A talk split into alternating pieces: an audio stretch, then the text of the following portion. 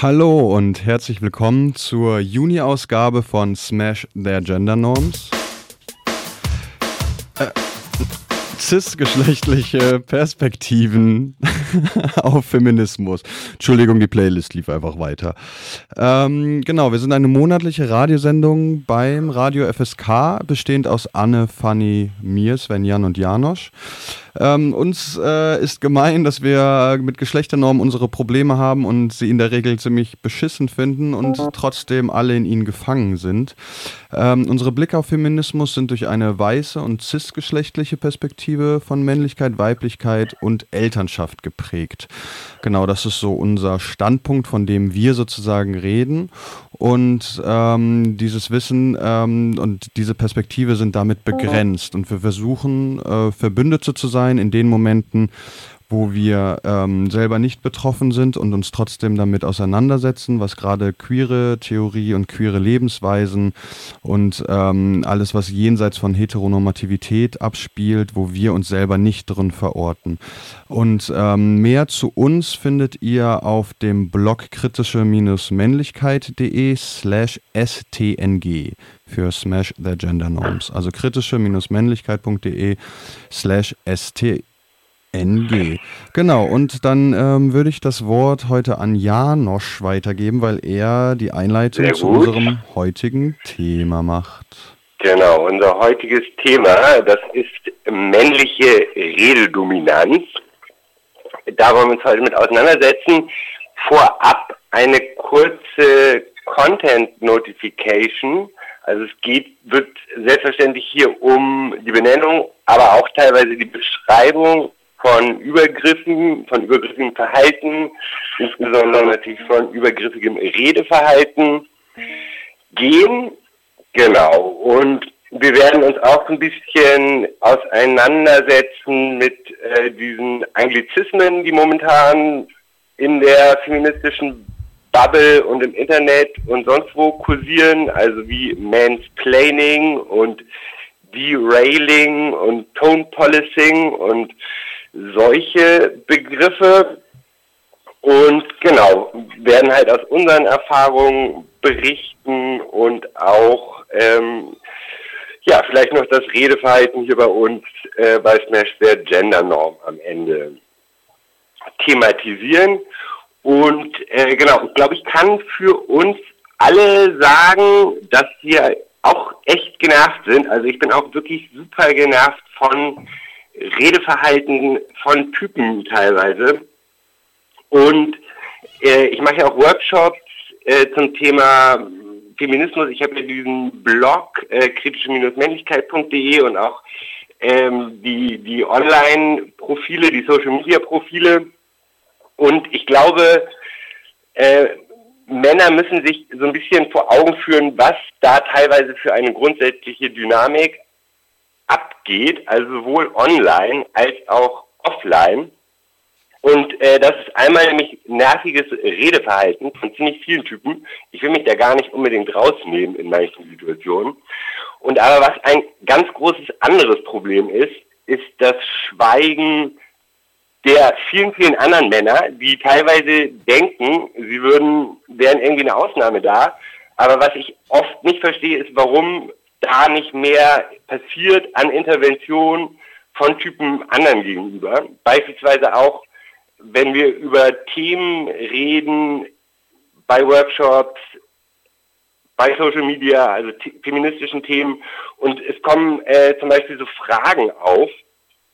Also ne, die, die Männer, also und das wissen wir, deswegen machen wir auch diese Sendung, dass es teilweise Fragen gibt, die sich sozusagen nicht aus einer privilegierten Position nicht sofort so ergeben.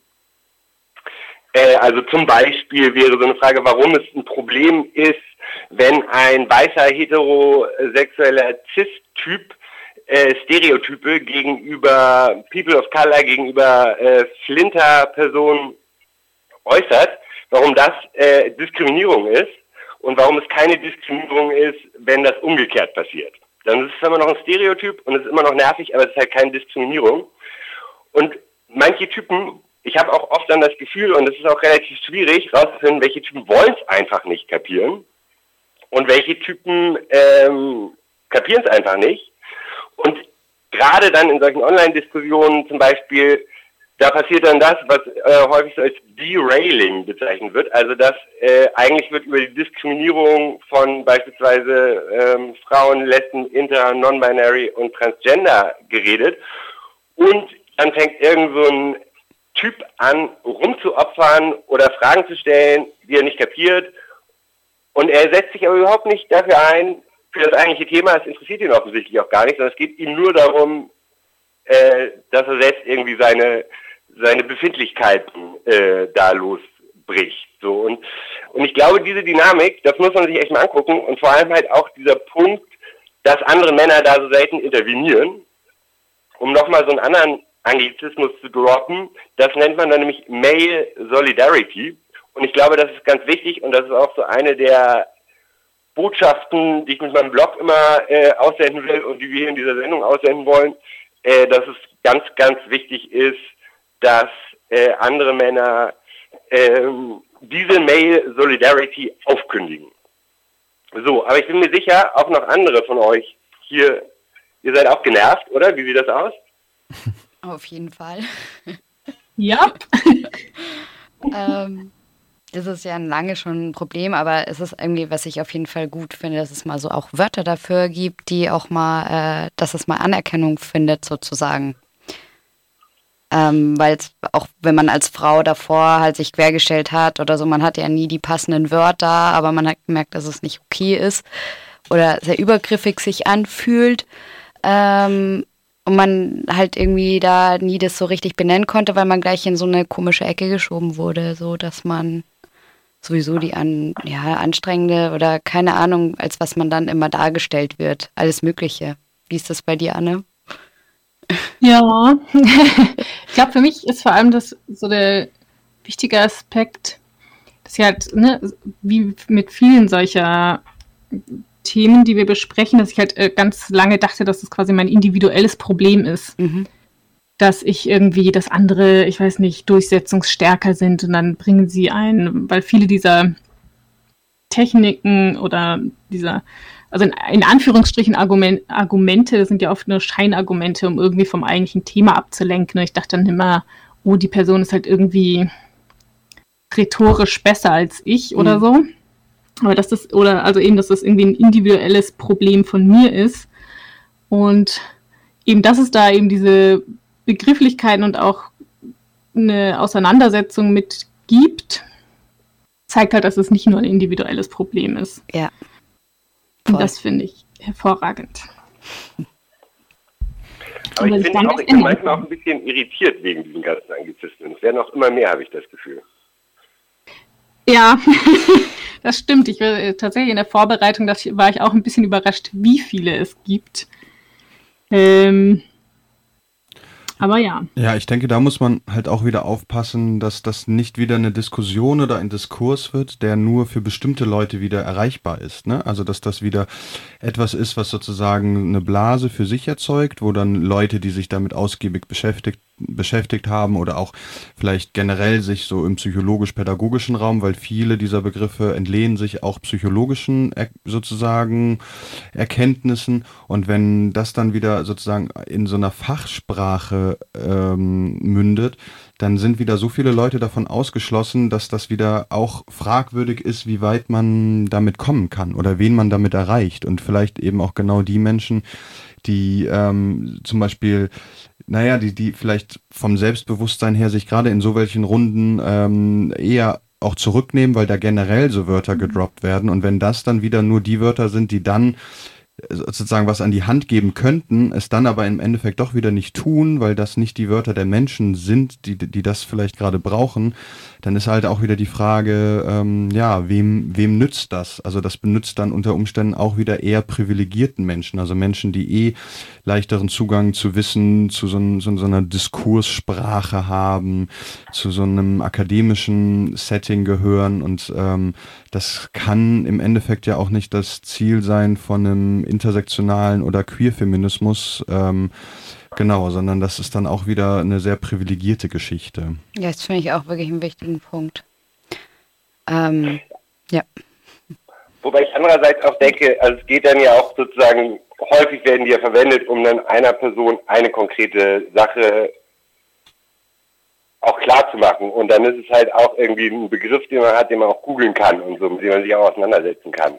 Und da, also das fand ich ganz praktisch an den, an diesen Begriffen, weil das sind ja meistens sind es ja doch eher so äh, Silencing-Strategien, vielleicht kann man es so nennen. Mhm. Ähm, ne, und, und um einfach zu verstehen, wie die funktionieren, muss man sich halt auch damit auseinandersetzen. Also finde ich es auch ein bisschen schwierig zu sagen, ja, die armen Typen, die können das alle nicht kapieren und so. Also wir müssen sich halt damit auseinandersetzen. Wobei es mir auch nicht nur um die Typen geht, ne, sondern halt auch um genau die betroffenen Personen, die ähm, sozusagen auch etwas benennen wollen und dann erstmal derailing und also bis das sozusagen so verinnerlicht ist und das so angenommen ist als etwas, was man so richtig ausspricht. Also ich glaube auch für betroffene Personen wäre es hilfreich, da nochmal leichteres Vokabular zu haben. Ich glaube, was ganz wichtig ist, ist äh, nicht aus dem Auge zu verlieren, worum es gerade geht. Das, also das Gesamtthema ist ja quasi männliche Rededominanz. Also dass ähm, nicht nur, also nicht nur Cis-Männer, aber sagen wir mal vermehrt, ähm, eben in Gesprächen, äh, zum Beispiel auch am Gesprächsanteil, also wie viel sie sprechen, dass sie mehr sprechen oder dass sie sich äh, irgendwie durchsetzen können dass diese ganzen Begriffe wie äh, Derailing, Tone Policing, auf die wir gleich noch ein bisschen eingehen, dass das ja quasi verschiedene Strategien ähm, von dieser äh, sind, um diese Rededominanz zu erreichen, die halt auch, äh, die auch unbewusst stattfinden. Aber im Prinzip ähm, beschreibt es eben ähm, diese Rededominanz, äh, mit der wir uns eben hier auch ähm, kritisch auseinandersetzen müssen, äh, möchten. Und man muss die nicht alle explizit äh, kennen in Fachwörtern.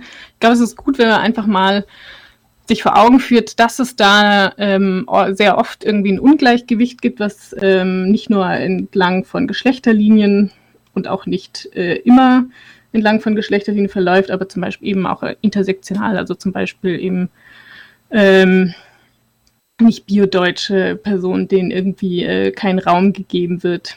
Im Prinzip geht es darum, wer hat Raum beim Sprechen. Ja, und ich glaube auch, dass wenn, auch wenn jetzt erstmal die Fachwörter da sind, aber dadurch, dass eine Bewusstseinssteigerung da ist und dass das Verhalten halt eben nicht normal ist, wo man früher mal dachte, es ist normal und dass das mal endlich Anerkennung bekommt, ist, glaube ich, auch, dass man ein Umfeld dann mitreißt. Das verbreitet sich ja dann auch. Ja, also ich denke auch sozusagen, die, die haben ihre Berechtigung. Ihr habt super gute Punkte auch mit dem, gerade mit dem Intersektional. Aber ich glaube halt auch, eigentlich ist es möglich, diese, dieses Redeverhalten sozusagen, also diese, diese Dynamik zu spüren. Man muss sich eigentlich nicht mit diesen ganzen Anglizismen auseinandersetzen. Aber man muss halt auch darauf achten, mhm. als Typ auch gerade. Wollen wir vielleicht gerade noch auf ein paar von diesen Anglizismen, die wir ansprechen, kurz noch darauf eingehen? Gute Idee. genau, ich habe zum Beispiel äh, mir ein bisschen Tone Policing angeschaut. Das heißt, quasi in einer Diskussion wird nicht auf den Inhalt eingegangen, den eine Person äh, eben beigetragen hat, sondern es wird darauf an, eingegangen, welche Wörter die. Oh oh, wir haben ein kleines Internetproblem. Das FSK lässt grüßen, so ein Mist aber auch. Ja. Tone Policing, kann denn sonst noch wer was sagen? Also ich glaube, es geht ja vor allem bei Tone Policing darum, dass genau der Ton halt angegriffen wird und das kommt häufig vor halt bei ähm, auch gerade sozusagen, wenn Personen aus einer diskriminierten Position heraus wütend werden, möglicherweise auch wegen der Diskriminierungserfahrung, die sie haben, und dann werden diese Argumente aber nicht mehr halt gehört, sondern äh, es wird nur der Ton dieser Person kritisiert und warum sie sich denn so aufregt. Ist Anne wieder da? Ähm, Hallo? Ich Jetzt. hoffe, ja. Hi. Welcome back. danke, danke. Also Tone Policing, ich habe schon mal, ich habe kurz was dazu gesagt. Mhm. Vielleicht schnappst du sonst noch einen anderen. Hm, äh, ja, ich konnte jetzt leider nicht äh, mit zuhören, deswegen weiß ich nicht genau, was du gesagt hast. Aber es wird richtig gewesen sein. genau, also im Endeffekt dessen, dass, dass äh, gerade ähm, Personen, die in einer, in, in einer marginalisierten Person, äh, Position sprechen und vielleicht gerade auch mhm. aus einer Emotion heraus und dann Dinge äußern, dass dann nicht auf den Inhalt eingegangen wird, sondern dann wie gesprochen worden ist und äh, dass, dass sozusagen also auf diese Faktoren dann äh, geschaut wird und die kritisiert werden und man so den Inhalt leicht beiseite schieben kann, der hebt aber halt im Endeffekt genau die machtvollere Position halt in Frage stellen könnte und es dieser Person dann aber leicht fällt, ähm, das einfach so abzuwischen, weil sie sagen kann, naja, also so wie du hier gerade mit mir redest, brauche ich darauf erst gar nicht eingehen. Also so im, im ja. Groben. Sehr gut. Genau, ich fand es sehr, äh, in einem Text war so, quasi Tone Policing wurde beschrieben als äh, Rede nach meinen Regeln oder Rede gar nicht. Fand ich sehr eingängig, eben, dass da eine, die Person, die das betreibt, fühlt sich oder ist in der Position zu sagen, eben nur nach meinen Regeln, wenn nicht, darfst du nichts sagen. Ja. genau. Also das sind auch Gruppen, ähm, sind da sehr stark drin. Also so äh, genau diese Formen von Kommunikation zu fahren. Gerade wenn sich eine bestimmte dominante Gruppe auch ähm, äh, hervortut, dann wird das äh, sehr gerne, gerne betrieben, diese Form der, der Kommunikationsstruktur. Ähm, Auch in linken Kreisen.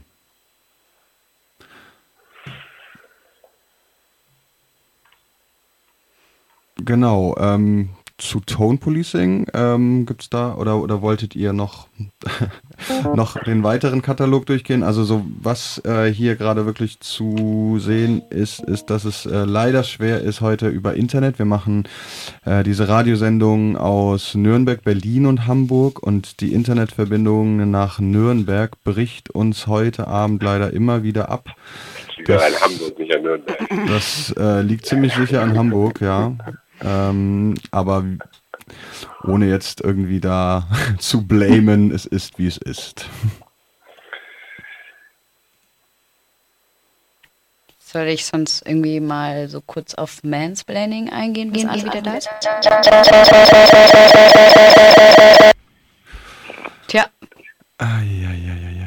Eieieiei. Also das wäre super, Fanny. Ja, also Mansplaining, also heißt äh, übersetzt zum Mann und erklären und das bedeutet einfach, wenn äh, Männer den Frauen die Welt erklären.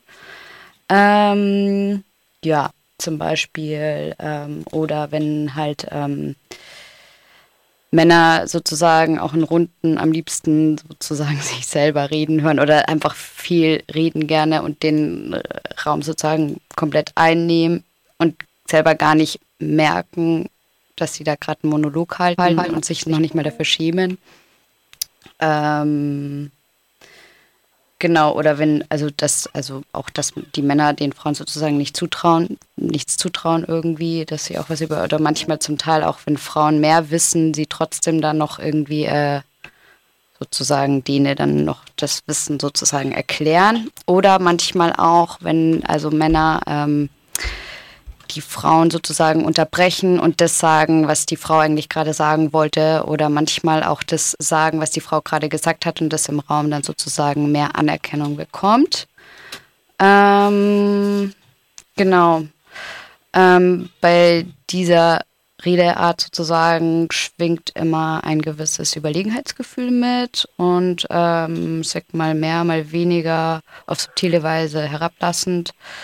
Ähm, ja, eigentlich äh, geht es dabei auch gar nicht um so ein gleichwürdiges äh, also so ein Austausch, sondern ähm, ja, da wird man eigentlich sozusagen als Frau eher so zur Funktion gemacht, ähm, damit der Mann so ein bisschen ähm, sein Wissen ungefragt ausbreiten kann, also eher so für sein Ego. Ähm, ja, so was halt dann oft auch das Problem mit sich bringt, ähm, dass halt Frauen meistens zum Schweigen gebracht werden. Ähm, und im Grunde genommen ist es eine Unterdrückungsform, die über Sprache funktioniert. Um, ja, Mansplaining ist sozusagen ein Klaps auf den Mund bis hin, dass die Frau mundtot gemacht wird. So in die Richtung. Ja, ich weiß nicht, ja. könnt ihr noch was dazu sagen? Ich wollte eigentlich gerade fragen, also weil du hast ja sicherlich auch selbst schon die eine oder andere Mansplaining-Situation erlebt, oder? Ja, immer wieder mal. Was auch ähm, definitiv ähm, für, mit Mansplaining kann ich so in meinem in der Wildnis oder in der freien Laufbahn eigentlich so ganz gut umgehen. Wo ich echt Probleme habe, sozusagen, ich nenne es mal, wenn ein Schiedsrichter sozusagen dabei ist. Und Schiedsrichter meine ich dann tatsächlich so, wenn man meinetwegen an der Tischrunde sitzt und ein Arbeitgeber ist dabei oder irgendwie, wenn man zum Beispiel beim Jugendamt sitzt und da ist eine Sozialpädagogin dabei und wenn man dann in die Knie gezwungen wird und in dieses Verhalten sozusagen reingeordnet wird, dass man sich da unterwürfig dementsprechend auch verhalten muss, dann war es für mich wirklich äh, schwierig. So ähm, und ja, Mansplaining habe ich tatsächlich auch schon erlebt und tatsächlich auch häufig. Äh, oh, jetzt wieder hier Test mit Internet spinnt. Ähm, ja, ähm, auf jeden Fall, wo es halt ähm, ja, es, ich, ich, muss mal ganz kurz nochmal überlegen, welches Beispiel da am besten passt, aber wo was typisch Mansplaining war auch, ist zum Beispiel, dass ich ähm, auch, ähm, jetzt mal ein ganz leichtes Beispiel, ich an meinem Auto stand und nach dem Öl gecheckt habe und dann kam der Nachbar und hat mich komplett ungefragt äh, mir eine Leier runtergeleiert, wie ich diesen Passat zu behandeln habe, weil er hat so viel Erfahrung. Ähm, das war so dieses typische Mansplaining und ähm, da kann ich aber drauf reagieren, weil es in der Freiheit ist. Aber wo ich halt wirklich Probleme habe, ist, wenn es dann sozusagen in der Runde ist, wo man dann auch sich nicht durchsetzen darf als Frau und in die Knie gezwungen wird. So. Ja. Ja, ich, ich glaube, dieses nicht durchsetzen dürfen, das kann man sich als Typ teilweise gar nicht so richtig gut vorstellen. Also wie das dann genauso funktioniert. Also ich meine, du hast jetzt gerade auch da diese Situation gehabt, die ich ja auch heute so ein bisschen mit Wut auch hier nochmal herkommen lässt. Äh, vielleicht willst du davon ja gleich noch erzählen, aber auch, also, ne, weil das ist ja eher so sehr formell gewesen, aber mhm. wie das so an auch so lockeren Runden funktioniert. Auch. Ja, ich, ich glaube, da die, das Thema, dieses große Thema, was ich habe, überschneidet sich auch nochmal mit den ganz vielen anderen Themen.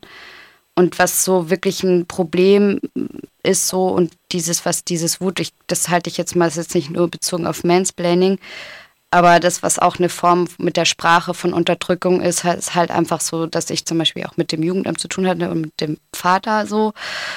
Und da gab es halt eben einen Konflikt und ich mich halt auch beschwert habe, dass er halt mir gegenüber sehr aggressiv wird, was mir dann oft zu viel ist. Und dann halt mir auch geraten wurde, so dass ich halt ähm, ja schon wisse, was ihn aggressiv macht und dass ich einfach gewisse Fragen nicht mehr stellen soll.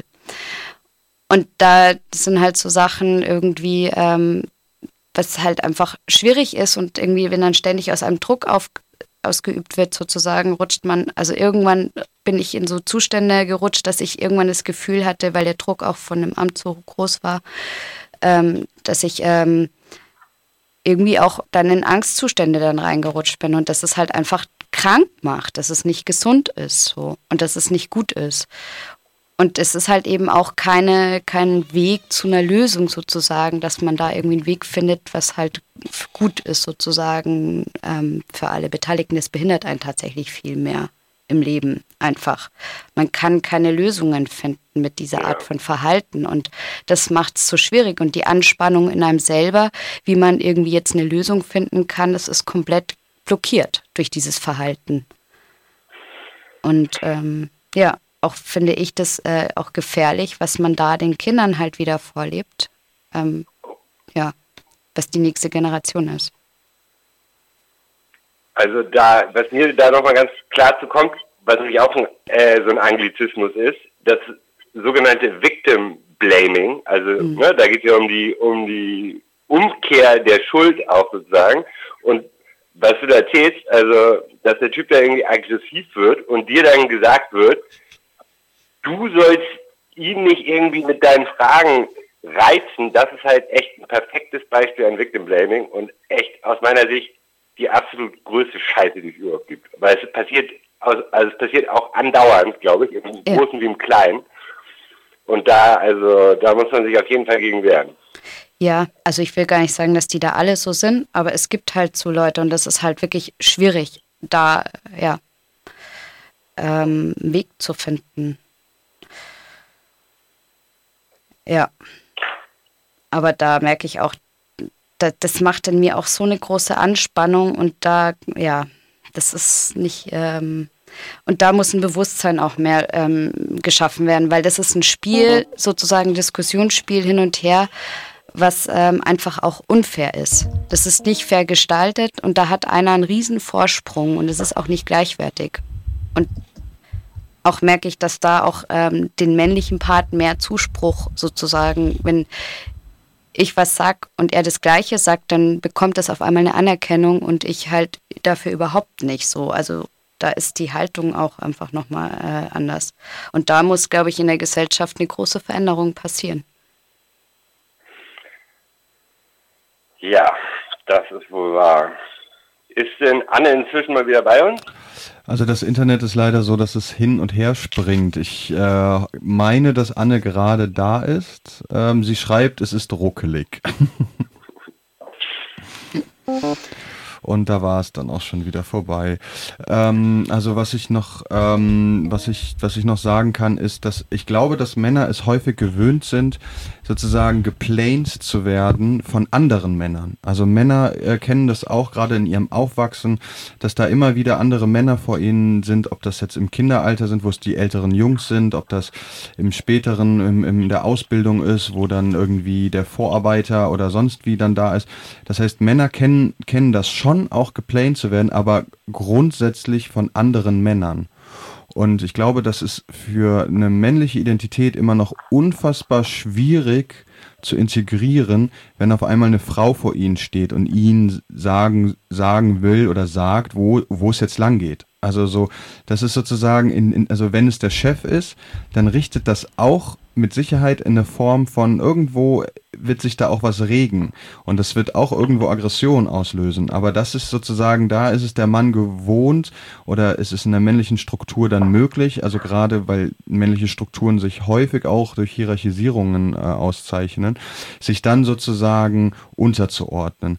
Aber wenn er, wenn, wenn der Mann dann auf die Frau trifft, da kann er dann wieder so seine Rolle einnehmen und wieder sozusagen in diese bestimmende, erklärende, und ähm, wissende Rolle eingehen. Und wenn er jetzt sozusagen auch noch gegenüber der Frau auch noch ähm, diese Position einnimmt, nimmt, vielleicht mal einfach zuzuhören oder einfach mal auch sich etwas sagen zu lassen, dann ist das, glaube ich, in vielfacher Hinsicht für, für, für männliche Identitäten wirklich schwierig auszuhalten. Also nicht, dass ich das jetzt in Schutz nehmen möchte, sondern einfach ähm, um so, also so nach, nach meiner Vorstellung, das so ein bisschen darzustellen, was da auch passiert, weil das Weibliche, selbst wenn wir sozusagen jetzt in, in vermeintlich gleichberechtigten, ähm, also vermeintlich gleichberechtigten Gesellschaften leben, ist sozusagen der Unterschied, ob dir eine Frau etwas sagt oder ein Mann etwas sagt, immer noch ein Riesending. Also Männer haben auch immer noch, also die Berufswelten sind auch immer noch sehr selten durch, durch weibliche Chefs ausgezeichnet, weil das für,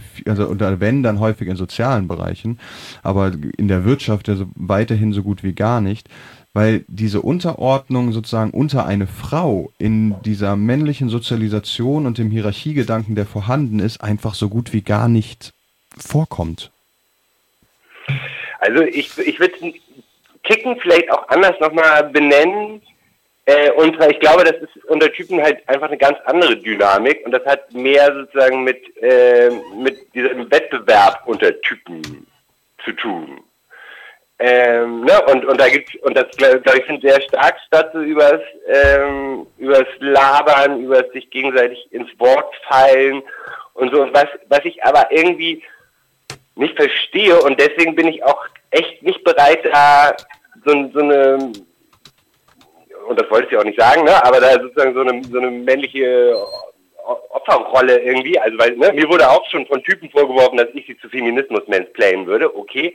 Ähm, ne, und das und das ist einfach dann wiederum aus meiner Sicht eine Verdrehung. Also Männer können nicht von Männern mansplained werden. Das ist ein Begriff, der sozusagen diese Machtstruktur auch mhm. mitdenkt. So, und ich glaube aber definitiv auch, dass Männer auch unter dieser Rededominanz leiden, sozusagen, von vielleicht sogar sich selbst und anderen Typen. Und ich, das geht halt in diesen, in diesen Wettbewerb rein. Und die spannende Frage ist aber, warum wehren sich Typen nicht dagegen? Warum brauchen wir Feministinnen, damit es benannt wird? Äh, und warum sind dann vor allem so viele Typen jetzt wütend auf Feministinnen, die das irgendwie benennen? Das, das, und deswegen, dass wenn da, solange da kein konstruktiveres Verhalten von Typen irgendwie zu sehen ist, äh, brauchen sie sich auch nicht wundern. Also. Naja, wenn du das im, hört ihr mich? Ja. Ja, ja. Wenn man das mit diesem Wettbewerbsgedanken ja dann weiterführt, dann ist ja quasi, wie so oft, dann kommen auch noch die Feministinnen und vielleicht auch noch die ganzen anderen Frauen, die noch keine Feministinnen sind und kommen auch noch in. Nein, das Internet. Ey, ihr müsst wieder nach Hamburg ziehen. Ich finde auch. Ja, ist auch viel schöner im Studio dann, ne? Zusammenzusitzen. Oh. Ja, wie groß ist denn bei euch das Fremdschämen eigentlich für die Männer? Dann.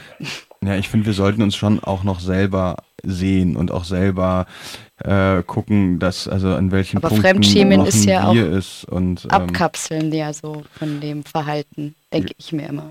Genau, und das fände ich jetzt schon für mich schwierig, wenn ich jetzt sage, so, ey, da, also mit diesem männlichen Verhalten, also damit habe ich gar nichts zu tun, das sind die anderen. Und ich bin jetzt ein anderer Mann sozusagen. Also, also so vielleicht gelingt es mir in manchen Situationen mehr zu reflektieren oder mich, oder dadurch, dass ich mich damit beschäftige, vielleicht ähm, auch ab und zu dann mehr aware zu sein und trotzdem glaube ich auch, dass ich äh, auch Teile von Dominanz und auch von Rededominanz auch reproduziere. Also ich finde, das, das macht für mich nicht so richtig Sinn, mich da jetzt rauszunehmen. Mhm. Ja, ich weiß, also doch, ich hatte auch, glaube auf jeden Fall auch schon Situationen, wo ich mich fremdgeschämt habe. Das Problem ist halt auch, ich weiß auch nicht, ob Fremdschämen das richtige Wort ist, weil die Typen schämen sich ja nicht mal mehr dafür. Ja, das finde ich nämlich auch ziemlich auffällig. Da denke ich mir manchmal, sag mal, ist das eigentlich nicht peinlich oder sowas? Und da frage ich mich manchmal, also ich bin manchmal fassungslos, dass man dann auch noch so überzeugt sein kann. Und dann denke ich mir manchmal so, sag mal, warum sagt denn euch das keiner so? Aber das, das macht man, glaube ich, dann unter Männern auch nicht so ausgeprägt oder stark, vielleicht wie so unter Frauen oder so, ne?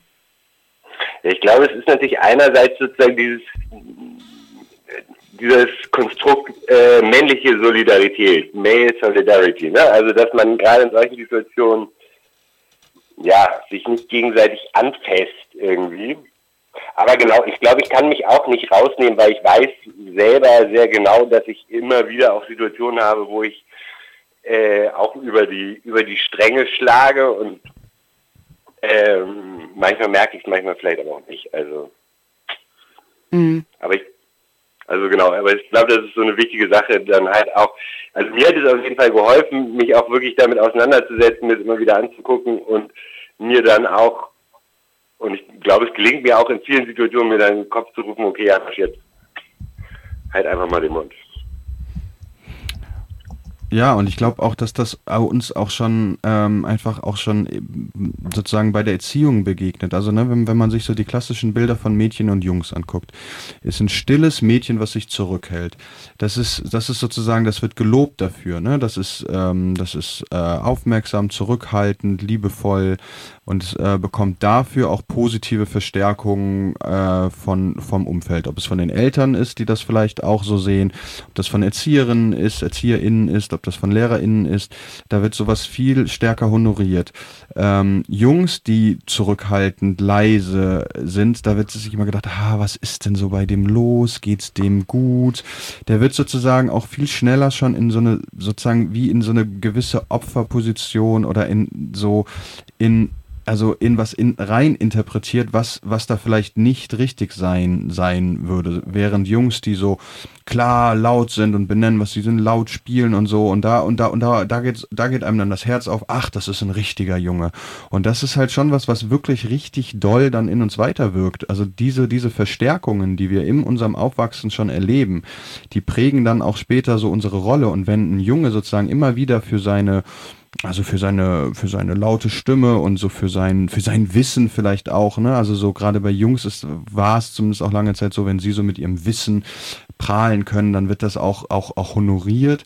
Und wenn das was ist, was immer mit positiven Verstärkungen im Umfeld zu tun hatte, dann ist das auch etwas, was im Erwachsenenalter kaum mehr hinterfragt wird. Also, und vor allem, das ist dann auch äh, zu beobachten, dass die kritischen Stimmen, die es dann gibt, die werden einfach ignoriert. Die, also so, äh, in der Identität ist es super leicht möglich, diese Stimmen einfach so beiseite zu wischen, weil die positiven, ähm, die, die positiven Verstärker auch bei Männern ja weiterhin da sind. Also wenn man das dann in den Job weiterspinnt, ist auch der zurückhaltende Mann, der, der in sich in Diskussionen eben nicht so beteiligt, das ist eher jemand, das ist, also der kommt viel schneller in so eine Außenseiterposition rein, während der Mann, der sich da profiliert, nach vorne geht, äh, Verantwortung übernimmt ähm, und auch ähm, Dinge analysiert und sie benennt, das ist so die, der Mann, zu dem aufgeblickt wird und der automatisch auch in eine, in eine machtvollere Position kommt. Und also dadurch, dadurch sozusagen sanktioniert unsere Gesellschaft und unsere, unsere Gruppen und unsere Zusammenhänge immer noch genau dieses Verhalten. Und genau das ist ja auch das, was du sagst, Janosch. Genau da müssten Männer eigentlich mal anfangen zu sagen, nein, es ist nicht so. Nur weil du viel redest, bist du hier nicht derjenige, der besonders viel weiß. Du nimmst dir einfach nur den Raum, um dich zu präsentieren. Und was ich dann häufig auch erlebe, ist, dass ähm, Männer noch gar nicht, also so irgendwie es auch noch gar nicht gelernt haben, über sowas zu reden. Das ist, das das ist wie so, wie so ganz neues Terrain, sich darauf überhaupt so anzusprechen. Und in den Zusammenhängen, in denen ich das erlebt habe, wo Männer sich dann gegenseitig darauf angesprochen haben, war ich schon sehr überrascht, weil es dann ausgerechnet die Männer waren, die ich auch als extrem dominant wahrnehme und da Dinge passiert sind, wo mir echt, also wo mir wirklich die Zehennägel zusammengerollt sind, weil da wurden dann Texte an, an diesen Mann, der halt auch viel redet und das ist auch richtig, also es war richtig, ihn anzusprechen, aber ihm wurde dann zum Beispiel ein Text zugeschickt mit der Aufforderung, hier, lies den mal durch und in diesem Text ging es um sexualisierte Gewalt und ich denke mir so, boah, also was machst du da gerade? Du, also so, du wolltest ihm sagen, dass er Rededominanz anwendet, und das ist auch richtig, ihn darauf anzusprechen, aber ihm einfach nur so einen Text vorzuknallen, finde ich schon mal fragwürdig. Aus der Position, dass du selber so viel Dominanz ausübst, finde ich das fragwürdig. Und dann noch ein Text, der ein ganz anderes Thema beinhaltet, da merkt man, da ist auch die Auseinandersetzung noch auf so einem, auf so einem geringen Niveau, dass, äh, also so, das ist einfach noch, das ist, das erfordert noch richtig viel Lern, Raum, um da äh, sich gegenseitig auch irgendwie auf, auf eine gute Art und Weise und auch nicht wieder in so einer diskreditierenden und hierarchisierenden Art und Weise, sondern einfach zu sagen, ey, hör mal zu, ich habe gerade das Gefühl, du, du redest einfach ein bisschen viel. Magst du dich vielleicht mal in der nächsten Viertelstunde ein bisschen zurückhalten? Das, das würde ja schon reichen, aber das ist was, was anscheinend noch, also das braucht noch ganz viel glaube ich, irgendwie an, an Erfahrung, damit Männer sich da auch sicher drin fühlen, sich da irgendwie anzusprechen und, ähm, und sich zum Beispiel eben auch nicht anzugreifen dabei. Also das bringt ja auch, also ich finde das auch, also einfach zu sagen, so, ey, jetzt mal kurz Punkt. Ich habe aber auch irgendwie äh, die Erfahrung gemacht, auch mit diesen pädagogischen Kräften oder sonst was, dass auch der Mann viel weniger kritisiert worden ist als ich als Frau zum Beispiel. Und ich finde, wir haben da, also die Haltung ist dazu halt eben auch, dass man Männer nicht so viel kritisiert wie Frauen. Habe ich auch ganz viel ähm, beobachtet. Ja. Und ähm, Jetzt hätte ich gerne Anne noch dabei.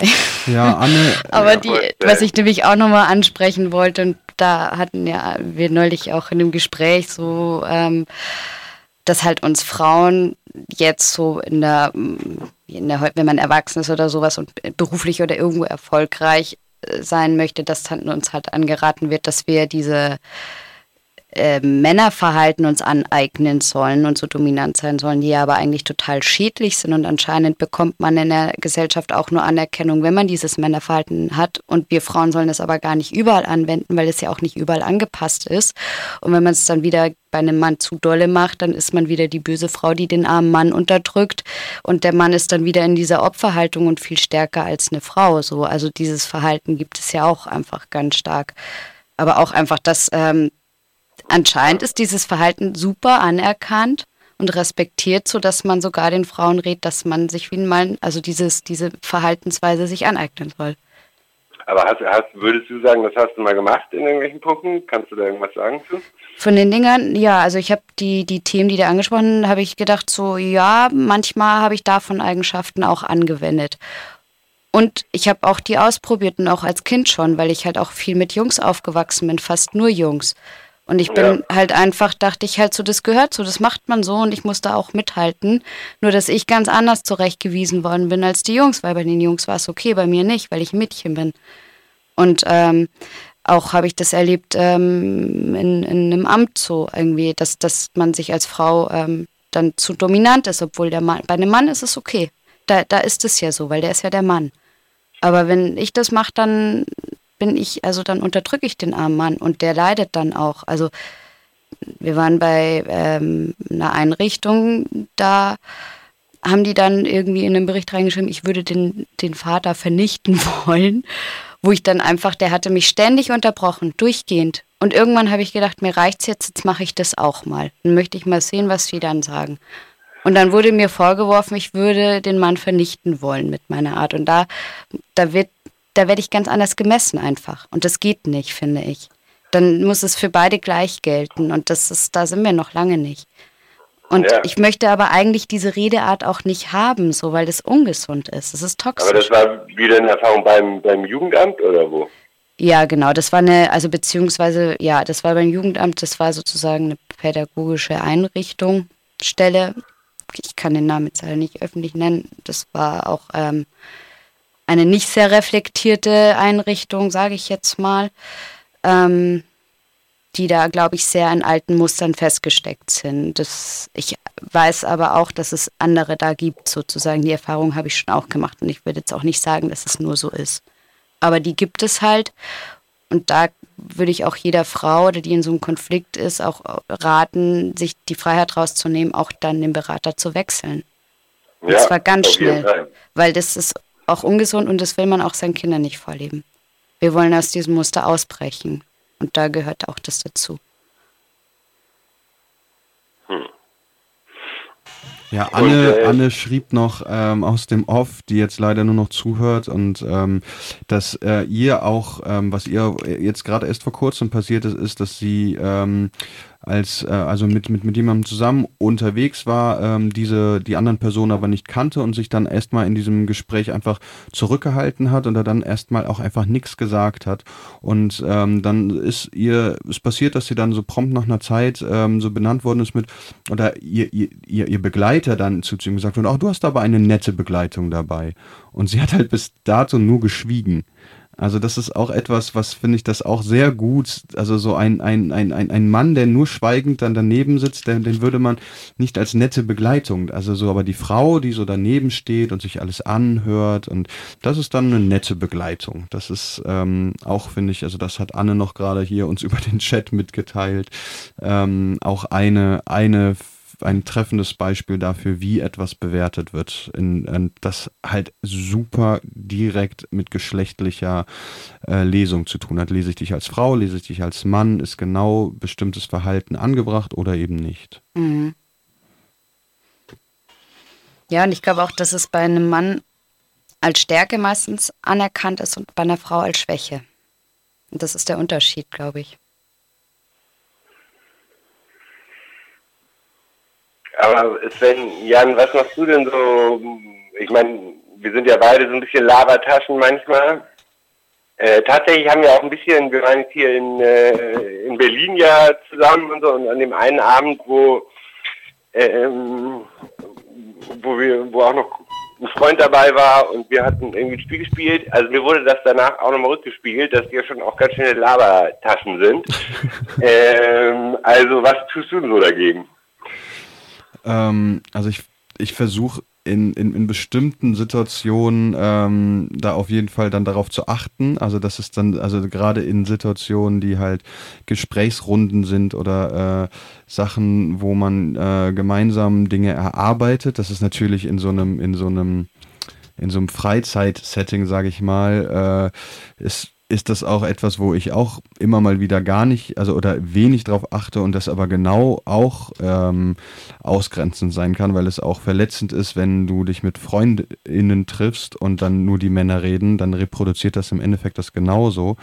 Ähm, Ja, und ich merke auch, dass das was ist, wo ich, wo ich mich auch immer wieder selber, also wo ich auch sozusagen wieder darauf an, also so, dass es, also so auch selber immer wieder äh, so benennen oder äh, kurz befragen muss, habe ich jetzt, wie, wie viel Raum habe ich jetzt eigentlich gerade eingenommen, äh, wie viel, ähm, wie viel rede ich jetzt eigentlich schon wieder? Und das ist definitiv was, ähm, ja, also so, wo ich jetzt auch nicht sage, äh, da habe ich jetzt so die Strategie entwickelt, wie ich äh, da perfekt äh, durch, durchs Leben komme, ohne in diese, ohne in dieses Rededominanzverhalten zu kommen. Das ist, ähm, das ist für mich auch noch eine Herausforderung, definitiv. Ja, kann ich auch für mich unterschreiben. Ich glaube auch ein Punkt ist, dass wenn es einem dann irgendwie mal gesagt wird, dass man es dann auch einfach ernst nimmt und drüber nachdenkt und es nicht abstreitet. Also ganz allgemein so als Tipp mal einen Typen in den Raum gestellt. Genau, und da auch, auch genau das, was du eben meintest, also so, dass gerade das, ich sag jetzt mal wir Männer in Anführungsstrichen, ähm, uns da auch wirklich gegenseitig einfach ähm, auch auf einer, und das muss ja eben nicht auf so einer, ich bin jetzt der bessere Mann, weil ich kann dich, also dass wir nicht in dieses, diese Hierarchie-Scheiße reinkommen, sondern uns einfach sagen so, ey, hey du, ich habe gerade gemerkt, du bist gerade die ganze Zeit am Reden, halte dich mal ein bisschen zurück. Und man dann sagt, und, und, und der andere sich dafür bedanken kann und sagen, hey, danke, krass, ist mir gerade gar nicht aufgefallen. Also, dass man das und, und, und dass das eben nicht dann wieder eine Zurechtweisung ist, also und nicht wieder irgendwie, aber ich bin jetzt besser als du, weil mir ist es aufgefallen, dass du und ne, dass, dass, dass man einfach in so eine, also das ist im Endeffekt ist das eine liebevolle Kommunikation und vielleicht ist genau das auch die Herausforderung, so eine wertschätzende, liebevolle Kommunikation zu sagen, hey du, ich merke gerade, ist ein bisschen viel.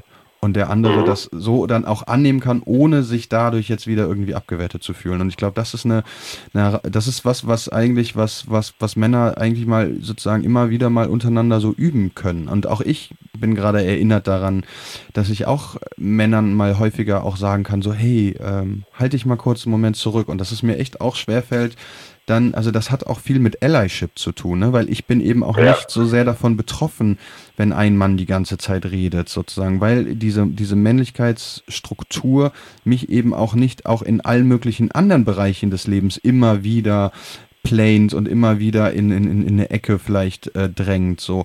Und da so auch dieses Gedanken, den, diese Gedanken des Allyships sich zu holen und sagen, nee, ey, das ist aber auch eine Aufgabe für ein gesundes Miteinander, so wovon wir dann im Endeffekt alle profitieren werden. Ja, vielleicht auch mal das als Geschenk anzusehen, dass äh, mhm. sich jemand die Mühe macht, einem das zu sagen, sozusagen, weil für Therapie muss man ja auch viel Geld zahlen. so. Oder nicht Geld, aber es ist ja auch miteinander, aneinander wachsen. Ich bin immer dankbar um, um einen drumherum, wenn mir jemand das liebevoll erklärt und denkt mir so, ah krass, danke für den Hinweis. Cool. Ja. Wieder ein neues ähm, Gedankenrichtung und ja, da kann ich mal drüber nachdenken. Also wieder so eine Gedankenrichtung.